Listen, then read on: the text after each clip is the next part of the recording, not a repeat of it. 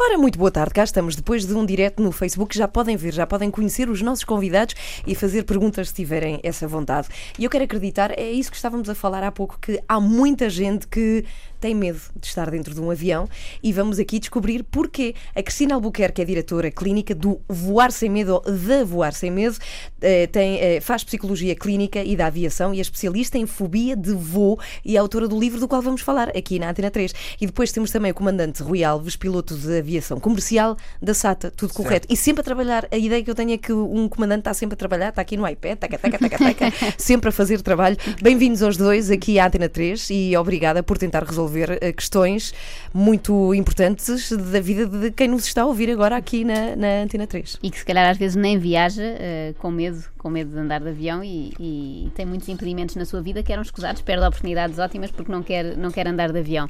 Qual será assim o, o sintoma mais comum entre as pessoas que têm medo de andar? De que é que têm mais medo? O sintoma mais comum é, é, é realmente uh, terem uh, pensamentos catastróficos associados à viagem de avião. Ou seja, é o avião vai cair. É um sintoma Sim. cognitivo, uhum. não é?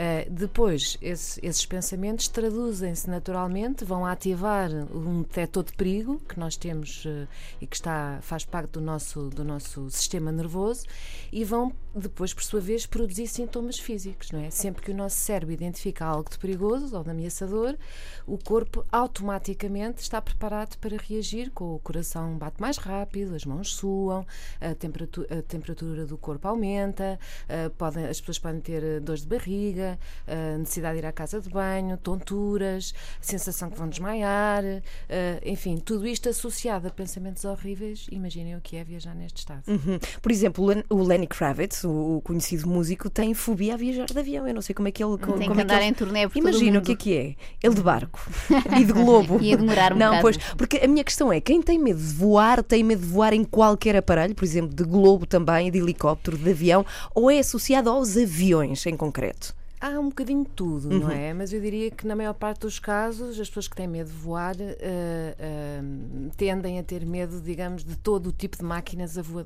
aviadoras ou voadoras. Um, mas depois temos pessoas que têm, por exemplo, e que dizem: uh, uh, eu, se for num, num, num, avião grande, vou bem, mas se for num avião a hélice, já não ando todo. Ou se for, se for uh, num avião da TAP, por exemplo, vou bem, porque é a nossa companhia aérea e vou confiante. Que mas engraçado. se for numa, ah, numa low é, cost, é verdade, eu já faço não, um bocadinho esse exercício. É? E vou à net ver se já houve acidentes. Por acaso, é uma das companhia. perguntas que nós temos aqui, sim, se há de facto, e é um aspecto que, Cristina, eh, tu focas no teu livro, que é há de facto companhias mais perigosas que outras e uh, o que é que se passa com as companhias low cost? Que há esta coisa de que eventualmente poderão ser mais perigosas ou não. O que é que tens a dizer? Eu, eu, eu essa parte deixo claramente aqui para o comandante. Meu, sim, sim. Para o comandante. Colega, uh, Sabes porque é que eu não perguntei ao Rui? Pensei, como ele faz parte de uma companhia, pode ser indelicado estar a pô-lo na situação de estar a falar Comentar das as outras. outras, sim, sim. Cristina, talvez não, possa Mas falar é disso à vontade. Um mito, é de facto É um um mito. mito que as low cost não são uh, seguras. É, Uhum. é, é de facto um mito. Mas o Rui pode explicar sumariamente porquê. Rui. Ou pode Sim. dizer o contrário. Sim. Eu sempre desconfiada.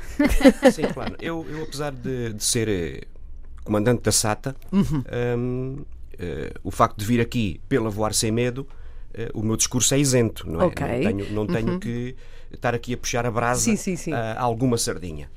E hum, respondendo a essa pergunta, não há diferença no que diz respeito à segurança entre uma operadora dita convencional, de bandeira, com uma low cost. Porque os aviões são feitos pelo mesmo fabricante, os pilotos são formados nas mesmas escolas, a entidade aeronáutica portuguesa, o regulador, é a mesma, portanto, a licença é igual, os parâmetros que os, pilotos têm que estar qualificados são iguais e os programas de manutenção a cumprir pelas empresas de aviação são iguais. A diferença entre uma low cost e uma tradicional é o serviço prestado. Eles não, o conceito da low cost é que o passageiro vai para o avião, não tem que pagar aquilo que não quer. Então, não tem nada. Sim, Tudo o que quiser, etc. vai Sim, pagando. sim. Portanto, um bilhete de uma empresa convencional tem direito a uma refeição, tem direito a isto, tem direito a aquilo. O passageiro pode dizer, bem, não quero, mas está a pagar um, um serviço que não quer. Então, o conceito da low cost, quando surgiu, é: o passageiro não tem que pagar nada que não quer, só paga o voo.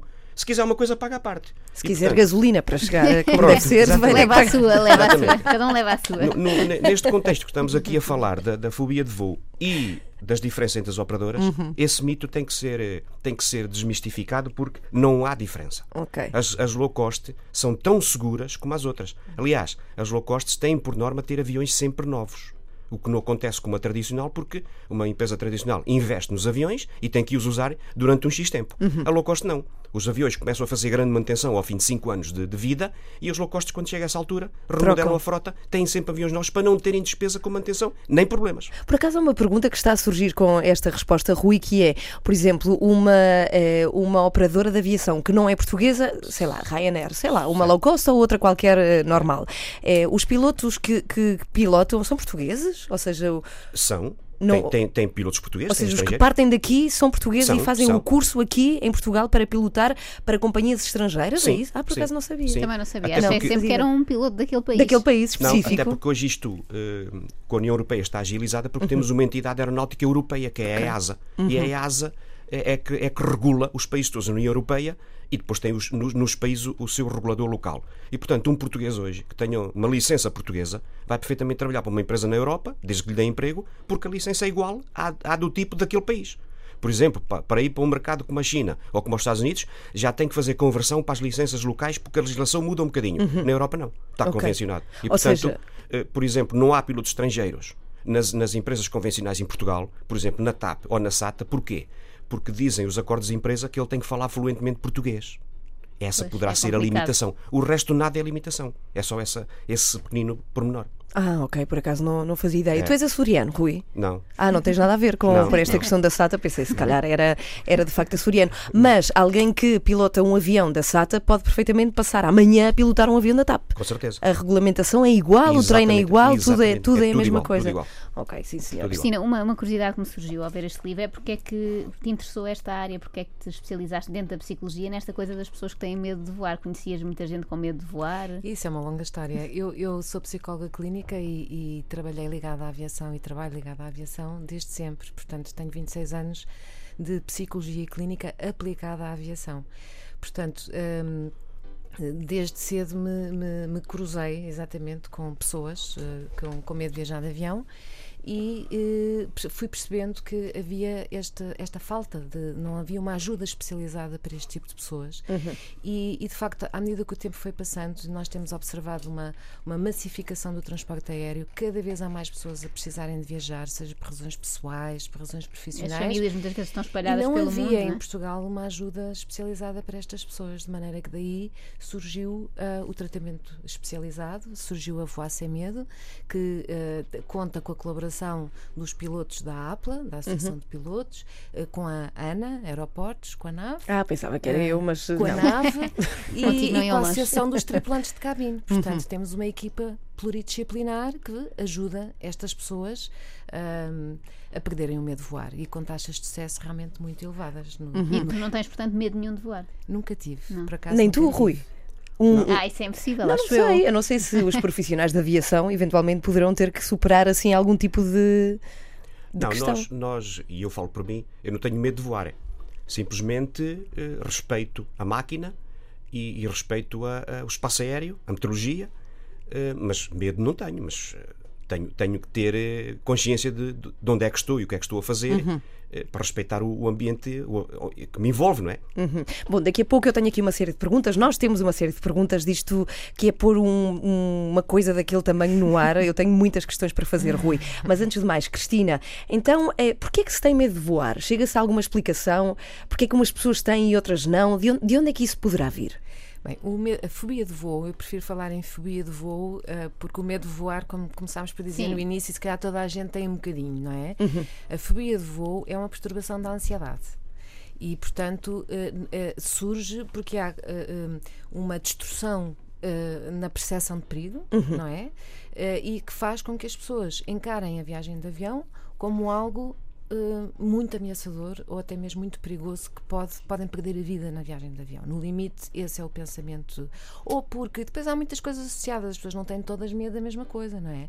Há pessoas que têm medo, por exemplo, eh, que o trem de aterragem não saia, têm medo Ah, são um- medos muito específicos. Uh, podem ser muito variados, pois cada pessoa tem o seu, digamos, o seu, o seu, hum, A sua fantasia, ou a, a sua, fantasia, pois, a sim. sua imaginação muito própria do que é que pode acontecer. E é- só que essa imaginação é tão, ao mesmo tempo, tão real, não é? Que a pessoa às vezes visualiza. Eu, eu- eu lembro-me, por exemplo, de um caso de um, de um- de um senhor que visualizava ah, a morte, o avião a cair, aqueles segundos até ao mar. Ah, visualizava o desgosto da mulher e dos filhos, Deus. visualizava o funeral, ele visualizava tudo, ele descrevia tudo com um, Como se tivesse um realismo como se tivesse acontecido. E, portanto, eh, este homem, por exemplo, antes de viajar de avião, porque ele tinha mesmo que viajar de avião por razões profissionais, de lazer já não viajava de todo, mas ele, antes de viajar de avião, ele ia despedir-se dos filhos, lavado em lágrimas, fazia o testamento. E eh, então só assim. Bem, é que horror para os ele filhos, eu imagino o trauma. Eles já não devem Exatamente. ligar Não, os minimamente. filhos só diziam, vai de comboio, por favor. Sim. Mas, por exemplo, esta pessoa eh, tratou-se, co- conseguiu superar completamente, Completamente. a 100%, não tem problemas nenhums em voar. Isto é espetacular. Vamos aqui tentar saber, Cristina, como é que isso se faz, como é que vocês conseguem ter esta taxa de, de sucesso. Há mais pessoas com medo de voar do que pensamos. Eu acho que sim, porque se nós considerarmos que 4 em cada 10 passageiros entra no avião nervoso, ah, com níveis de ansiedade acima do, do, do desejado, ah, eu acho que nós, se calhar, não tínhamos bem esta percepção. A própria pessoa que tem fobia de voo, muitas vezes sente-se sozinha nisso e acha-se ridícula por ter a reação que tem a bordo. E é muito comum dizer: não, mais ninguém tem isto, eu sou. eh, Há sentimentos de inferioridade associados, sentimentos Parece de que os outros frustração. são muito descontraídos, É. não é? E, portanto, na Voar Sem Medo, nestes cursos terapêuticos que nós fazemos, uma das coisas positivas que temos, de facto, é que juntamos um grupo de pessoas com medo de voar. Então ninguém acha estranho o que outro diz. Ah, ou seja, não é, em individual, é coletivo. Hum. Também fazemos individual, mas ah, damos preferência à terapia de grupo, até porque a terapia de grupo podemos pôr recursos ao dispor do grupo, nomeadamente uma visita à torre de controle, a tal equipa, pluridisciplinar eh, que tem um engenheiro aeronáutico, um controlador de tráfego aéreo, um piloto, um tripulante de cabine, etc. Eh, e, e, portanto, eh, mas muitas vezes isto é um, é um dos aspectos que faz com que as pessoas se unam muito e eles depois ajudam-se muito até no próprio curso, nomeadamente na última fase do curso. Quanto O- dura o curso? O curso dura três dias e o último dia é um voo real, num avião normal. Para algum sítio? Com essas pessoas Ou todas. para Geneva, ou para Barcelona. Ah, é, ou então para... é espetacular. É mais barato que um bilhete para Geneva. Inclui um voo terapêutico de ida e volta e inclui inclui também dois anos de follow-up, de seguimento da- daquelas pessoas Uhum. após o curso. Que é para não Portanto, terem recaídas, não é? Não desistirem de É repente. para irmos, podemos estar sempre em contacto com as pessoas e, portanto, isso eu acho que isto também é Uhum. um bocadinho aquilo que dita as taxas de sucesso deste curso, porque as pessoas, mesmo depois daqueles três dias, sentem que nós estamos lá ah, para aquilo que for preciso. E, e, portanto, é, é, é um prazer. Uhum. Tens fazer feito muitos este amigos, trabalho. Cristina, acredito que sim. Desculpa. Tens feito muitos amigos. Acredito que Ficam sim. muito é agradecidos. verdade, Sim. por acaso é verdade. Porque isto pode, no- nas pessoas que têm fobia a sério. Muda a vida delas? a vida das pois. pessoas. Uhum. não sei se posso contar mais um caso. Sim. Não, vais contar já a seguir, okay. é, até porque temos agora aqui uns recados para dar na Antena 3. Okay. Claro que sim, queremos conhecer todos os casos que nos possas contar, até porque são inspiradores para outras pessoas. E, e depois, Rui, vamos fazer a pergunta, embora eu possa adivinhar a resposta dele, eh, mas vou perguntar-te se é perigoso de facto andar de avião ou se de facto é mais perigoso andar de carro. Mas já cá voltamos à Antena 3. Se tiverem questões, podem fazê-las em facebook.com/antena3rtp.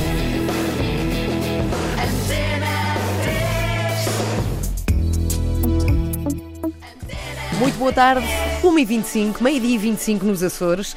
Temos o Miguel Amaral, que é o ouvinte da Antena 3. Ele não faz nenhuma pergunta, apenas diz o seguinte: Eu não posso ter medo de voar, como moro na ilha de São Miguel, não há outro remédio, não é? Se o rapaz quer, enfim, circular um bocadinho, tem necessariamente que escolher um voo da SATA. Não tem outro remédio, se não voar, voar convosco. Vocês continuam a não ter concorrência nas, nas ilhas ou não? Continuam a ser os únicos, não é? Rui. Não. Nos Açores já, Há agora. concorrência. Há Já, low costs. já passou a haver low cost. Ah, ok, ok, e se ok. considerarmos eh, a TAP também como. Não, mas espera, os low cost não é até outubro, se não me engano? Vocês vão deixar de ter eh, Não. nos Ah, Açores A Ryanair é que anunciou que vai abandonar a região em, em, outu- outubro. em outubro. Ah, perdão, a EasyJet. Ah, A exige. EasyJet. A Ryanair continua e está com muita força. Portanto, não é só a TAP que opera para a região. E há várias operadoras da Europa também que operam para, para, para os Açores.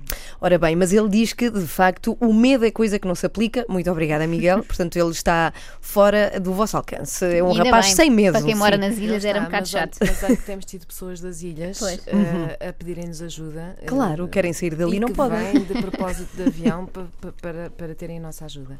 Mas nós, agora, brevemente, estamos, além do curso terapêutico de três dias, que é uma coisa que requer uma logística muito complexa e que tem um voo incluído e que é eh, só para 12 pessoas no máximo, estamos também a ter um outro modelo de, de intervenção que são só 4 horas. E esse talvez nós consigamos levar aos Açores, às ilhas. Eh, Já fizemos em Lisboa, foi escutado. Temos agora eh, previsto para, para o Porto no dia 1 de julho. Ah, Ou seja, ele é limitado, não é uma coisa que exista continuamente. Vai havendo de vez em quando, não é? Este, este programa de voar sem medo. Portanto, o o Vacimento existe sempre, Sim. mas os cursos terapêuticos para 12 pessoas fazemos em datas pré-definidas eh, e tal. E são estes, os tais cursos de 3 dias. E agora temos um outro.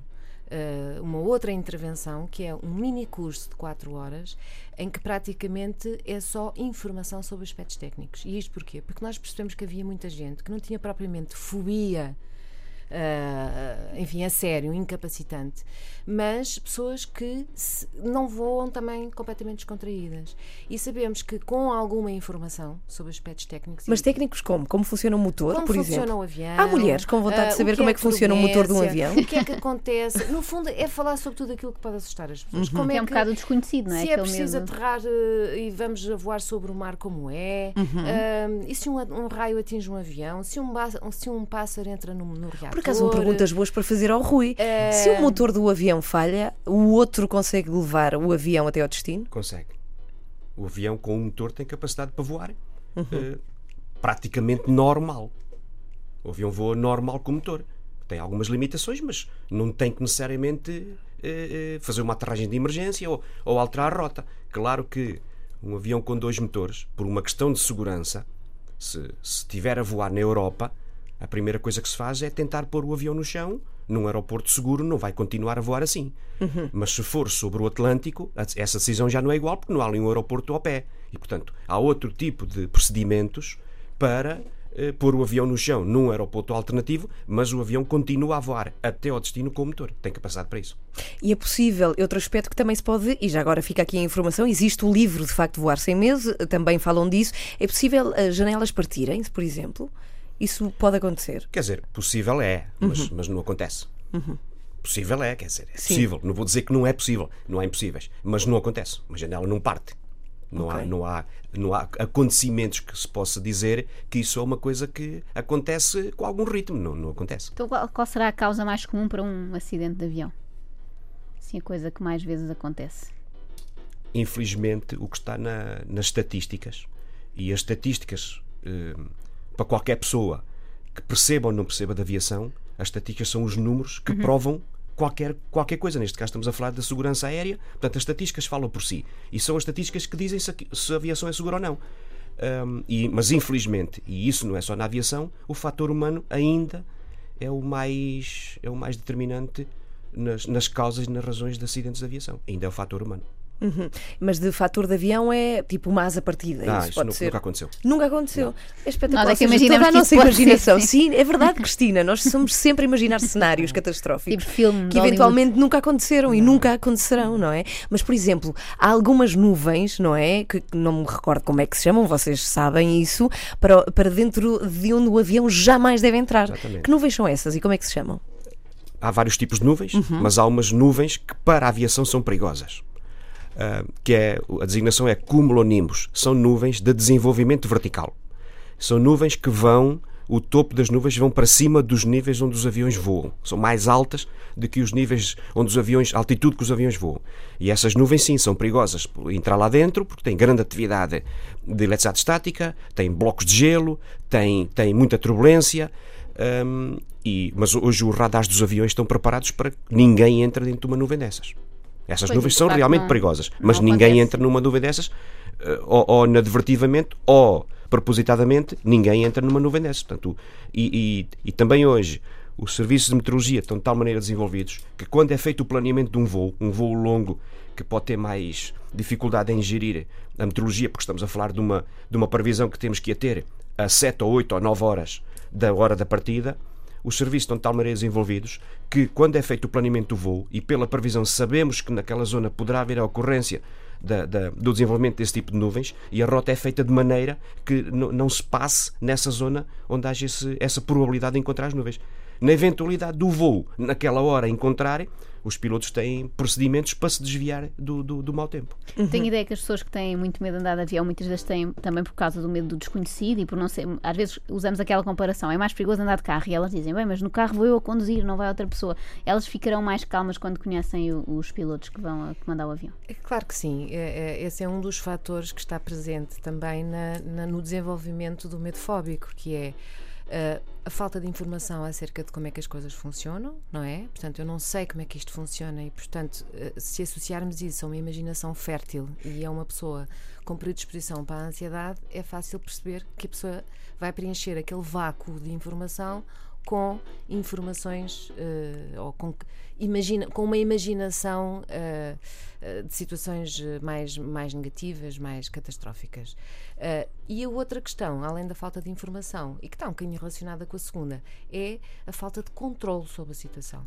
Nós, de facto, quando viajamos de avião, estamos numa situação onde não controlamos rigorosamente nada. E isso, para muitas pessoas, é um fator uh, determinante. Uh, de resto, eu, em, em, em, centenas e centenas de pessoas com medo de viajar de avião, eu acho que ainda não encontrei nenhuma em que esta característica, necessidade, que é a necessidade de controlar, não esteja presente.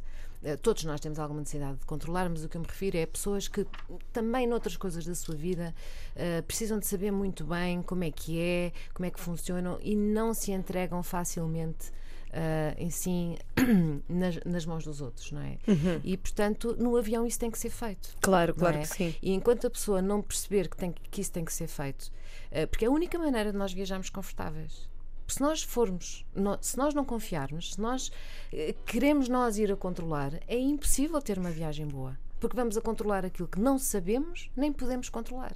E isso gera uma tensão enorme na pessoa. Claro. Perguntas, por exemplo, que eh, sintomas psicológicos e físicos tem alguém que começa a ter um ataque de pânico dentro de um avião? O ataque de pânico é uma crise de ansiedade aguda, uh, pode ter batimentos cardíacos muito acelerados, uh, um, dificuldade em respirar ou uma percepção de dificuldade em respirar, na verdade a pessoa está a hiperventilar. O que é que isso quer dizer? Hiperventilar quer dizer que está a ter uh, uma respiração muito rápida e muito superficial. Ah. Uh, o coração bate mais rápido, a pessoa transpira, pode ter tonturas, pode ter náuseas, indisposição, uh, mas sobretudo é transpira, acho que já tinha dito, mas sobretudo onde, o, onde tudo se passa mais é na cabeça não é? Porque é, é, são os pensamentos que vão ativar este mecanismo uh, fisiológico. É? Nós estamos equipados com um detector de perigo que, uh, haja o que houver, se houver uma informação de perigo, o nosso sistema nervoso vai uh, a ser ativado e vai-nos produzir sensações físicas. Tremores, por exemplo. Então o que é que se pode fazer? Por exemplo, viajamos com alguém que está a ter um ataque de pânico e tem muito medo, muito medo. Nós, se vamos ao lado e não estamos a experienciar isso, o que é que podemos fazer? Falas de algumas técnicas, do saco, do balão, tipo, funciona uma bufetada bem dada também. É... é... pode funcionar, quer dizer, não recomendaria, não é? Mas pode, pode funcionar como técnica do avião. Pode funcionar como técnica distrativa, não é? A pessoa de repente já está é a pensar no estalo que o outro lhe deu e não na. Há tanto tempo que eu tinha vontade sim, de dar um estalo. Existem técnicas hum. e, e, isso é uma de, de, das, de, das componentes destes tratamentos, do uhum. tratamento, é técnica para as pessoas controlarem a ansiedade. Uh, elas funcionam, são naturais. Mas o que, é que é a técnica do, do saco? A técnica Cristina? do saco é uma, hum. uma técnica muito simples. É uma técnica que é um saco de papel que a pessoa põe à frente da boca e do nariz, tapa as saídas do ar e respira só ali para dentro. O, o, o objetivo desta técnica é, é e, e, é talvez das mais eficazes para usar em SOS, é que ela vai em poucos segundos ou minutos, mas num tempo muito reduzido, um, vai fazer com que os níveis de oxigênio que estavam em alta, devido à, à, ansiedade, a pessoa estava a hiperventilar, estava a respirar sim, sim. muito oxigênio, uhum. vai, estando a respirar para o saco, vai diminuir uh, o input de oxigênio para o corpo. Logo. Mas porquê? Porque aquele ar que está dentro do saco começa a ficar com menos. Saturado em dióxido de carbono. Pois, é isso. Já não há mais oxigênio e, portanto, logo aí o, o coração vai bater mais lento. Mas não podem ficar a fazer isso muitas horas. Até há pessoas. Mas, não podem morrer. Não têm tipos de ansiedades muitas horas. Sim, estava a brincar. Fala aqui no, no livro dos comportamentos de segurança e achei curioso porque nós todos já vimos alguém fazer estas coisas num avião, por exemplo, travar com os pés na aterragem. É não é? verdade. Às Como vezes se isso fosse ajudar. é verdade, é verdade. A minha mãe trava sempre com os pés no meu carro. Sim. E há pessoas que se, que se põem bicos assim, em bicos de pés na cadeira durante a descolagem, com que a, A a ajudar. ajudar o avião a. E a outra que é muito, muito comum, que é, há pouco, como dizia a Ana, controlar as expressões e os comportamentos da tripulação, ver se está tudo bem com eles, fechar a janela para se esquecer que vai no ar e eu gostei muito desta, não se levantar do lugar durante toda a viagem para não desequilibrar o avião. As pessoas acreditam que a deslocação delas dentro do avião pode perturbar. É, as pessoas normalmente não se, as pessoas têm muito medo, normalmente não se levantam no avião, não comem, não falam, não vão à casa de banho. Portanto, de facto, viajar assim é um terror. Não é? E cada viagem que a pessoa faz nestas condições é mais uma experiência. Tu tens negativa. isso, Joana? É, a Joana tem medo de. Não vou muito, não. À casa de banho, não, é? se- Quer dizer, se for daqui até Tóquio, se calhar vai ter que ser, mas geralmente evito. Mas, está tenho um limite. bocadinho de Porque tem a ver também com claustrofobia. Sim, não isso. gosto muito daquelas casas de banho. Deviam fazer umas assim mais. Mas as casas de banho abrem todas por fora. Isso é bom, é bom saber, lá Vão está. saber.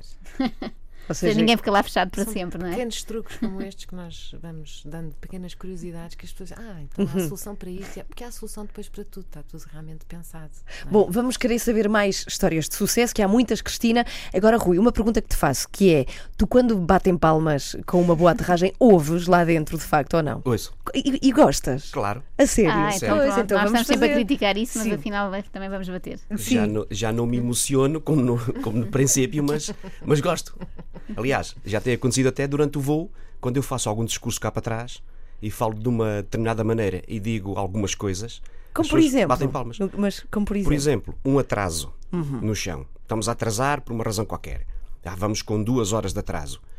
Uma coisa é dizer cá para trás, pedir desculpa pelo atraso, mas por razões operacionais ou por razões técnicas. E o passageiro hoje já não, já não, não compra isso. Então, se eu disser exatamente o que se passou, exatamente o que está-se a passar, para a pessoa não lhe vai adiantar nada porque continua com as duas horas de atraso. Mas achou aquele discurso honesto e, e achou que a pessoa disse a verdade e que tinha para dizer. E batem palmas. É uma forma de agradecer a humildade e a honestidade Sim, com sim, que está sim. a transmitir uma mensagem. Dizer que foi razões operacionais, isso, Isso é incrível. Qual é que foi o teu primeiro voo, Rui? foi há 25 anos. Mas eh, para onde? Qual foi o percurso? Ah, estava em Angola. Uhum. Eu trabalhava em Portugal, depois a empresa onde estava faliu, depois Uhum. fui para trabalhar para Angola e, e foi na- quando eu trabalhava para a TAG que, que fiz o primeiro voo. A sério, foi muito, muito Isto, comprido ou não? isto num contexto eh, profissional. Sim, sim, o primeiro sim. voo foi quando eu comecei a tirar a licença de piloto, Claro. que foi em 84. Por acaso tenho muita curiosidade em saber como é que se aprende a voar. Vocês têm que têm simuladores? Como é a a pessoa que, que voa e pilota um avião tem características especiais de entender o espaço? Para, para a pessoa que quer ser piloto, Uhum. tem que ser submetido numa fase inicial a testes Sim. psicotécnicos, psicomotores, médicos hum, e tem que ter determinadas características. Tem que ter características físicas. Mas quando a pessoa vai para a escola, Físicas que é, por exemplo, não se pode ser, eh, tem que se ter uma estatura, não sei. que é eh, que tem se- que ter uma estatura, não pode Olha, ter, não estás podia esquinada, ver, tu nem não chegava lá aos. pois não pode ter deficiências físicas, Uhum. não pode usar óculos. Olha, também não eh, podia. tem, Ah, não que ter, tem que ter eh, uma audição eh, com determinados níveis Por acaso tão não definidos sabia, não há pilotos com óculos? Quando Depois- ficam mais velhos, não é? Sim, Podem mas, depois por exemplo, os militares não começam, não começam a vida de piloto a usar óculos. Hum. Os civis já há uma tolerância, mas tem a ver com a graduação, não pode Sim. ser uma graduação qualquer. Portanto, há, fica sem há uns óculos limites, a meio, imagina. há uns limites escritos que, sempre um que, segundo que são, são considerados eh, mínimos para entrar. Se a pessoa já tiver mais, não consegue. Hum, e depois, quando a pessoa começa a voar, tem uma preparação teórica primeiro para perceber o que é que é o avião e o contexto do avião no ar. Tem que perceber o que é aerodinâmica, como é que o avião voa, como é que o avião se comporta. E depois, quando passa à prática, ao fim e ao cabo é como aprender a manobrar outra máquina. Ele já tem a teoria, aprendeu como é que, se, como é que a máquina se comporta, como é que reage, o que é que aquele botão ou aquele comando faz, e depois é, é pôr em prática. Ao fim e ao cabo, sei lá, se eu ler um livro de, de como é que joga golfe, e nunca pegar num taco e numa bola, sou um grande teórico, mas a jogar não, não consigo. Claro. E portanto, um piloto é igual, aprende a teoria para ter noção Uhum. da- máquina que, que vai, que vai mexer. E depois tem que ser com a prática, tem que ir na prática, vai, vai aprendendo, e claro, depois com a vida estamos sempre constantemente a aprender. Uhum. Mas é difícil, é, é uma tarefa difícil Não. pilotar um avião. Não, é? São muitos botões que vocês têm lá dentro Sim, na, mas na cabine. digo, eh, para Também mim, tens para mim, alguns aí. Eu, para mim é mais difícil o médico estar a operar ao coração do que pilotar Sim. um avião, mas isso é a minha perspectiva. E porquê que tem sempre um, co- um copiloto? Tem a ver com o quê? O que é é que faz ver- o piloto e o que é que faz o copiloto? Pronto, isto tem a ver, tem a ver com uma coisa que na aviação, hum, como vocês sabem, na aviação, a primeira coisa que está em questão é a segurança. Custo custar, a segurança é que está em primeiro lugar. Tanto os aviões como o fator humano na aviação tem que ter uma coisa que se chama redundância. Não pode ser só um. Tem que ter um backup. Porque se um falha, tem que lá estar outro. E o avião é cheio de sistemas em que não há só uma coisa. O que é vital no avião tem que haver duas ou três ou quatro. Porque se houver uma falha, não, não há uma falha total. Há sempre um sistema de backup para continuar o voo até, até ser seguro aterrá-lo. Se for um sistema que não seja vital no avião, pode haver só um. E se variar, aquilo não é, não é vital, não é impeditivo, não, não põe em questão a segurança do avião. O que puser em questão a segurança do avião tem que haver mais do que um sistema. É chamada redundância. E os pilotos é a mesma coisa. Os pilotos têm que haver dois. Em, em aviões de transporte aéreo de passageiros, tem que haver pelo menos dois pilotos, exatamente por causa da redundância. Se acontecer alguma coisa a um, o outro, se estiver bem, tem tempo para pôr o avião seguramente no chão. Mas Uhum. o outro, enquanto está, enquanto está tudo bem com o comandante e o outro é copiloto, não faz nada ou O faz? trabalho a bordo é dividido em todos os voos. Basicamente o que é? Enquanto um voa, e o que é voar? É mexer no avião todo, é voar o avião, o outro faz comunicações e papéis. Ok. E depois Há se o- comunica que é com bases aéreas, por exemplo. as Não é? comunicações Base aérea é feita controle pelo aéreo. copiloto. Não, as, bases Não, aé- com- as- as bases aéreas é só para, para militares, mas é o controle aéreo. Ah, o controle aéreo, peço Controle desculpa, sim, chamei a base aérea, mas É fiz mal. controle Sim, o aéreo. controle aéreo. Portanto, isso é o copiloto que faz sempre essa comunicação. Não, pode ser o comandante, depende, depende das tarefas como forem divididas. Ah, Ok. Por exemplo, um voo daqui para, para Londres e regresso. Combina-se. O comandante vai a trabalhar para Londres, ou seja, é o tipo que vai a voar o avião e mexe no avião, voa o avião, descola à terra, gera o, o- o avião. E o copiloto faz comunicações e papéis. No regresso para Lisboa, trocam as tarefas. O copiloto voa, faz, faz tudo o que o comandante fez e o comandante faz comunicações e papéis. Basicamente é isto que, que ambos fazem no, no voo, divide-se as tarefas. E porquê é que até determinada altura temos que ter o cinto posto sempre dentro de um avião e a determinada altura podemos tirar? São vocês que decidem, que, que dizem quando é que os passageiros podem tirar o cinto. Nunca se deve tirar o cinto. Nunca. Nunca. E quando, porquê que há uma altura em que já se pode? Nunca se pode. Ah, nunca se pode no- na viagem toda, mas há Só uma se- altura em que o sinal desaparece. Ok. Isso quer dizer que a pessoa tiver que pode ser. tirar os cintos para se levantar, por exemplo, para ir à casa de banho. Ah. Na altura em que os cintos estão ligados, nem para ir à casa de banho. Só se estiver muito aflito, aí tem que pedir a uma Mas porquê que nessa altura tem que se ter mesmo? O que é que está para acontecer no avião para isso ter É que na acontecer? fase da descolagem, na fase da aterragem ou então em turbulência. No ar. E aí põe-se os cintos por uma questão de segurança. Porque a pessoa, se não tiver os cintos e houver uma turbulência inesperada ou um movimento abrupto do avião por uma razão qualquer, a pessoa pode se aleijar. É uma questão de segurança. A pessoa, quando está sentada, deve estar sempre com o cinto eh, posto. Os pilotos no cockpit têm cinco cintos. Vão permanentemente com três. E na, na fase da descolagem, na fase da aterragem, põem os outros dois, que é os dos ombros. E as pessoas nos passageiros pensam, e há pessoas que têm essa ideia, que quando se tira o sinal dos cintos é para desapertar os cintos. Não, é acaso para permitir que as pessoas se levantem.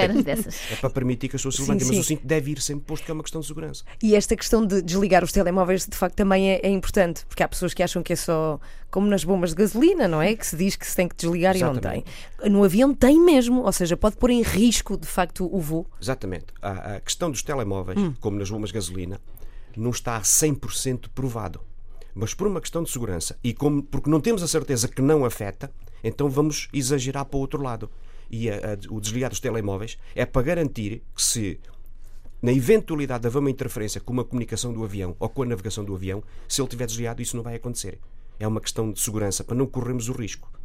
Se um dia a tecnologia vier a provar que na realidade o telemóvel não afeta o avião, se calhar a, a legislação muda. Mas até lá, como não temos a certeza, é por uma questão de segurança, desliga-se os telemóveis para ter a certeza que aquilo não vai afetar Uhum. as comunicações nem a navegação do avião. Tenho só uma pergunta, e já vais fazer as tuas, Joana. Ah, os aviões têm chave de ignição? Não. Vocês andam com porta-chaves? É um botão, é um botão. Não. É um, botão, é um botãozinho como Ah, os é um carros. botão. Hoje os carros também já têm um botão, não é? É verdade, é E, verdade. portanto, não há chave. Não era um chaveiro que nunca mais acabava. Exato, ou então se perdêssemos a chave era uma chatice. Pois era, ninguém ia. Não, chegámos ao destino, como é que desligávamos os botões? E quem é que decide que quantidade de combustível tem um avião? Pergunto isto porque já ouvimos falar, até recentemente, num acidente de avião que aconteceu porque não havia gasolina suficiente para chegar ao destino. Quem é que controla isso? A última palavra da quantidade de combustível para o voo é do, é do, é do comandante. Ok. É dos pilotos, Sim, mas sim. pronto, o comandante, por ser o responsável, é ele que assina o papel. Ou seja, o comandante dizer- está sempre a par do que é que se passa no avião, Exato. que combustível tem, etc. Exatamente. O avião não sai do chão sem o comandante fazer uma carrada de assinaturas, autorizar e a, e a dar eh, consentimento eh, da situação. Ele tem que dizer quanto combustível quer e assina um papel. Ele tem que aceitar o avião da manutenção e assina um papel. Ele tem que aceitar o plano de voo e assina um papel. Portanto, tudo o que ele leva para bordo, ele assina que aceitou como bom. Portanto, a última palavra é dele. E um comandante diverte-se a pilotar o avião, ou às vezes é uma chatice, ah, lá vou eu, agora tenho que ir ali para. Diverte sempre. Tenho que ir para os. Sempre. A sério, por exemplo, Dá quantos voos fazes por semana? Depende? Depende. Agora, no, no verão, eh, e dada a sazonalidade da SAT onde eu trabalho, eh, é muito mais. É muito mais eh, temos muito mais voos. Eu digo que isto no verão é quase vir a casa, deixar o saco da roupa suja e ir embora outra vez. E há mulher. Pois, exato. Não, mas como é que é? Tu fazes quê? É, é faço- Portugal faço- Continental Ilhas ou Não, andas faço por aí? um curso. Eu Ah, faço eh, de Lisboa. A, SATA, o grupo SATA tem Sim, duas sim, empresas, sim. não é? Tem a SATA Internacional, tem base em Lisboa, e tem a SATA que tem base na- nas ilhas. Portanto, é, é é a aviação que liga a Operação Interilhas. E nós fazemos o longo curso que, basicamente, o grosso da operação é América do Norte e Canadá. Uhum. E, portanto, a maior parte dos voos passam pelos Açores. Portanto, vais imenso ao Canadá. Vou. E tens tempo de, de, sei lá, conhecer. eh, O Canadá Não, é bonito, já agora. Agora, no, verão, Canadá. no verão as estadias são de 24 horas. Ah, porque não o voo é diário. O voo chega às 6 da tarde, ao outro dia às 6 da tarde chega outro e está a sair o que chegou no dia anterior. Portanto, no verão o ir visitar e o ir ver é relativo porque são estadias de 24 horas e temos que gerir o nosso descanso. Uhum. Sim, sim. No inverno não. A, a frequência diminui e passamos lá dois ou três dias e aí sim, nesses dois ou três dias Olha estamos, que maravilha. Falaste aí no estamos, eh, descanso. disponíveis É, para, para ser alguma coisa. Para...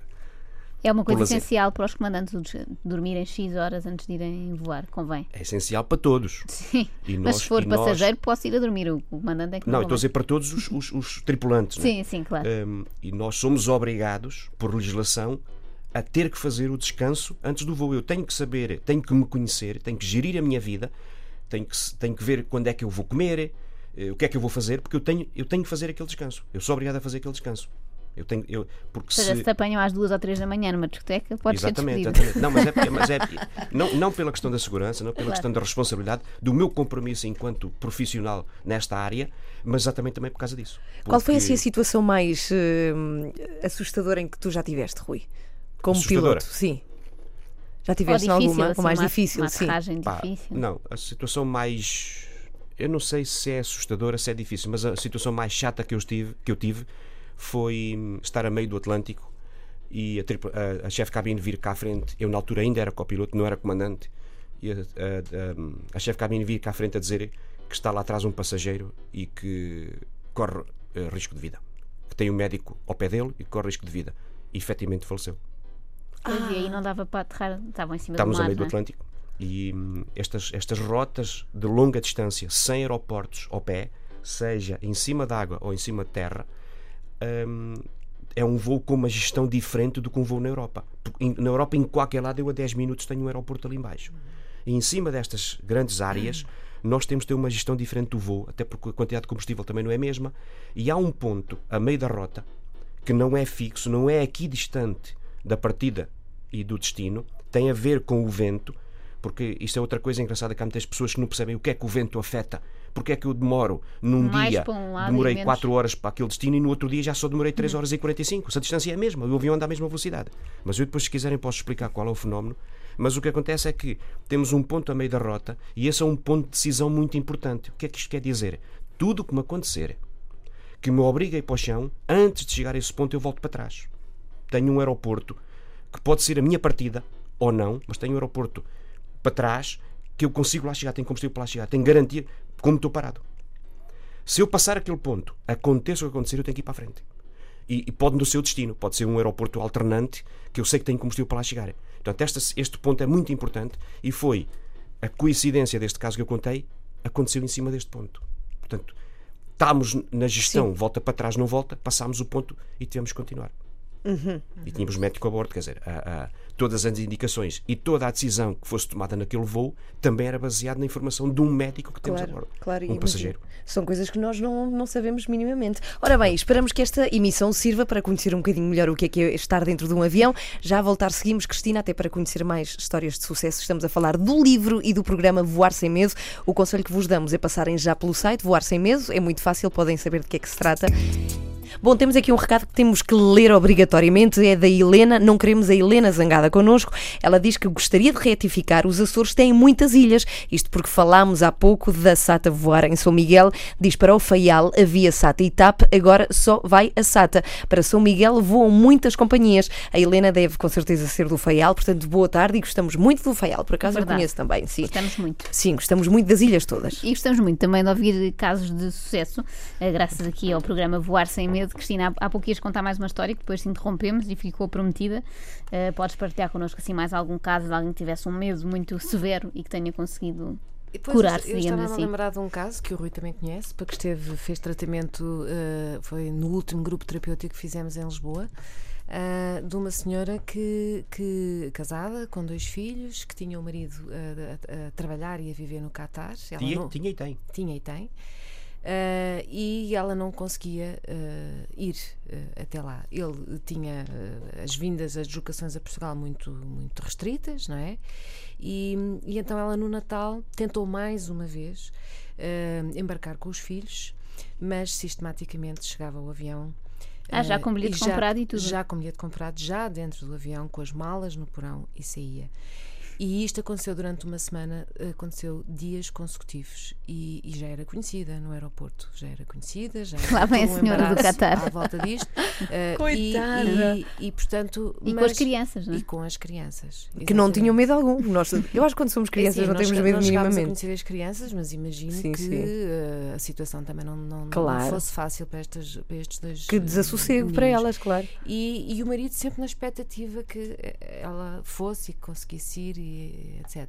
E neste momento sabemos que ela já foi, já veio. Uh, o que é que fizeram com ela? Ou seja, o que é que se passa em termos práticos? Resumidamente, que estamos muito em cima das duas da tarde, o que é que vocês fazem às pessoas para de total fobia conseguirem voar? E Nos... relativamente rápido, não é? Porque Sim. não é uma coisa que demora um ano. Nos cursos terapêuticos, que são intensivos, uhum. três dias, o que se passa é que a pessoa. Uh, para além de ter muita informação que não tinha e que vai permitir desmistificar a percepção de perigo que estava distorcida, uh, vai também ter técnicas para controlar a ansiedade. E no final disto tudo, a pessoa vai fazer um voo. E o voo terapêutico, que nós chamamos o voo terapêutico, é um voo de ida e volta com toda a equipa técnica e com todo o grupo, é um voo, regra geral, um voo para onde as pessoas já partem uh, muito menos preocupadas ao fim daqueles dois dias de curso e essa uh, ligeira preocupação que ainda existe desvanece assim que passado poucos minutos de estar no ar. E para cá, o voo é uma festa. Às vezes temos até que nos controlar um bocadinho, porque as pessoas riem, vão vão, estão eufóricas. E aliviadas também, provavelmente. Aliviadas e quase não acreditam, riem-se. Uh, uh, nós fazemos questão que todas as pessoas uh, se levantem, que olhem pela janela, enfim, tentamos que as pessoas façam tudo aquilo que não faziam quando tinham medo de voar. Vão à casa de banho. E que vão à casa de banho, que estejam ali dentro. E, portanto, é a primeira experiência muito positiva que as pessoas têm. E isto fica gravado na memória, e nós dizemos mesmo agora, uh, agarrem-se a esta memória positiva e voem, voem o mais que puderem nos próximos tempos. E, portanto, regra geral, uh, as pessoas saem muito confiantes, por exemplo, uh, o caso desta senhora, que tinha feito não sei quantas tentativas de, de, de embarque, não tinha conseguido, connosco embarcou, foi, o voo de ida ainda foi complicado, não foi, Rui? É. Mas o voo de regresso foi parecia que não era a mesma pessoa. Uhum. Conta lá mais, mais uma história dessa. Sim, Cristina. Pessoas, é, é, acaba por ser uma vitória, não é? Claro. E, Mas e... o vosso papel qual é, Rui? Por exemplo, tu como comandante, comandante o que é que tens que fazer? Na, nesta formação? Sim, sim. No voo, no voo. No voo ou aqui no, na, na, na Não, na formação. Não, não, não, não. No, vocês têm três dias de, de, formação para estas pessoas. Sim. O que é que os pilotos fazem? Qual é o vosso papel nesta Nós nesta abordamos formação? toda a área técnica. Ah, uhum. Desde a máquina, uhum. os pilotos, falamos das estatísticas, falamos de- depois da meteorologia, da turbulência, daqueles aspectos que as pessoas mais, mais têm dúvidas e, e- não conhecem os fenómenos. Portanto, nós abordamos toda a área técnica do voo, tudo o que está envolvido com o avião e, e e com as pessoas.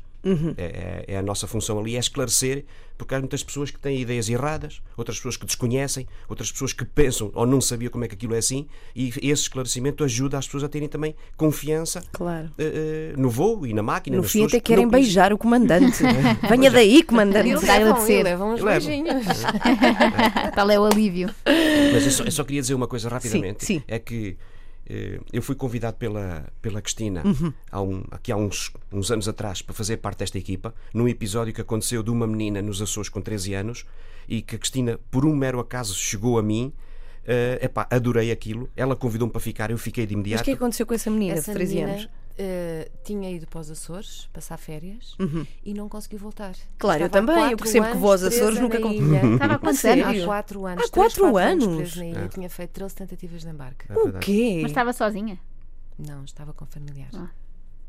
O- a, a mãe tentou ir lá buscá-la, o pai tentou ir lá buscá-la eh, e, e, de facto nesta altura eu conheci E o o que, que, Rui. que é que fizeram com ela? F- Foste eu- tu, Rui, que. Não, foi, Eu eu, comigo só fui foi o voo. durante, portanto, foi um tratamento individual, obviamente, que ela não podia vir o- fazer o tratamento para, para Lisboa. eh, e durante eh, oito sábados consecutivamente eu desloquei-me aos Açores para eh, ajudar esta, esta adolescente a regressar a Portugal. E ela veio passar o Natal já a Portugal. O tratamento decorreu em outubro, outubro, novembro, e ela em dezembro já veio passar o Natal em casa da mãe. Bem, isso é uma história impressionante. Já viste? Nunca Quatro que anos num sítio. Eu também não. Bem, impressionante. Muitos parabéns pelo vosso E trabalho. o que eu estava a dizer Uhum. é que Ai, desculpa, Rui, o, sim. o que mais me dá gozo nisto é hum, saber que, e que quando há êxito, contribuí para fazer alguém feliz e para fazer uma família feliz. Claro. Esse para mim é que é o contributo e é que é o pagamento pelo meu trabalho aqui. Claro, claro, claro que sim. Já tenho muitos amigos, fiz muitos amigos à conta destas formações. hum, e a mim, a única coisa que me interessa é fazer alguém feliz e fazer uma família feliz. Este caso que a Cristina acabou de contar, desta senhora com os miúdos, deu-me um gosto tremendo, e a Cristina também, porque fizemos uma família feliz. Ah, claro. A senhora está ao pé do marido com os filhos, estão felizes de certeza absoluta. Para ela foi uma vitória, mas, mas o que interessa é que fizemos alguém feliz. É isso, é- para mim é isso que conta. é isso, é- o- Claro, o, claro. pagamento é esse. E fizeram com certeza. Bem, Exatamente. que, que E problema vai acontecer tremendo. cada vez mais, porque há muitas famílias aí espalhadas pelo mundo, portanto é bom que toda a gente vença o medo de, de andar de avião. Temos um recado. Eh, temos aqui o. o... Ah, esperem, onde, onde é que eu tenho que perdi assim de repente este recado que tínhamos? Temos muita gente dos Açores a escrever-nos, curiosamente, deve ser porque estás a representar a É bom, Santa é Rui. temos aqui o Carlos que diz que a Ilha Terceira é mais bonita, picou-se por causa do Faial, e diz que eh, tem as maiores festas dos Açores que se chamam São Joaninhas eh, em Angra do Heroísmo. Por acaso é verdade, são, são espetaculares. Temos tempo de não ficar a saber como é que funciona essa coisa dos ventos, mas numa outra oportunidade eu tenho muita vontade de ter aqui um comissário de bordo para saber como é que funciona essa profissão e um comandante. Rui, até podes ficar já convidado aqui pelas donas da casa para falarmos única e exclusivamente como é que funciona esta coisa de, de voar, ok? Entretanto, o programa Voar Sem Medo, como é que se pode consultar? Como é que as pessoas se podem Há inscrever uma nisso? página de Facebook que se chama Voar Sem Medo, há o site também. Eh, E, portanto, a próxima ação que temos agora é no dia 1 de julho, no Porto, o tal mini curso de 4 horas, eh, que vai ser dado, neste caso não vai ser o Rui, porque o Rui eh, vive em Lisboa e, e, E está colabora sempre a viajar, em é? Lisboa, Uhum. mas temos uma equipa também no Porto e, portanto, ahm, eh, vai ser conduzido também pelo piloto, o nosso colaborador, na- no Porto. Uhum. Ora bem, muito obrigada aos dois pela vossa Obrigada. visita aqui à, à Antena Obrigada 3 a nós e até à próxima. Cá está Burnaby Keane, entretanto, para seguir na 3. Esta entrevista vai ficar toda completa mais logo, no final da tarde, no site da Antena 3 em antena3.rtp.pt ou então no iTunes. Podem procurar o podcast Donas da, Casa, sim, sim. exato, e escutar. E vale a pena ouvir. Até podem descarregar e depois ouvem numa viagem de avião. Ah, e porque a aplicação Voar Sem Medo, procurem também. Boa tarde a todos.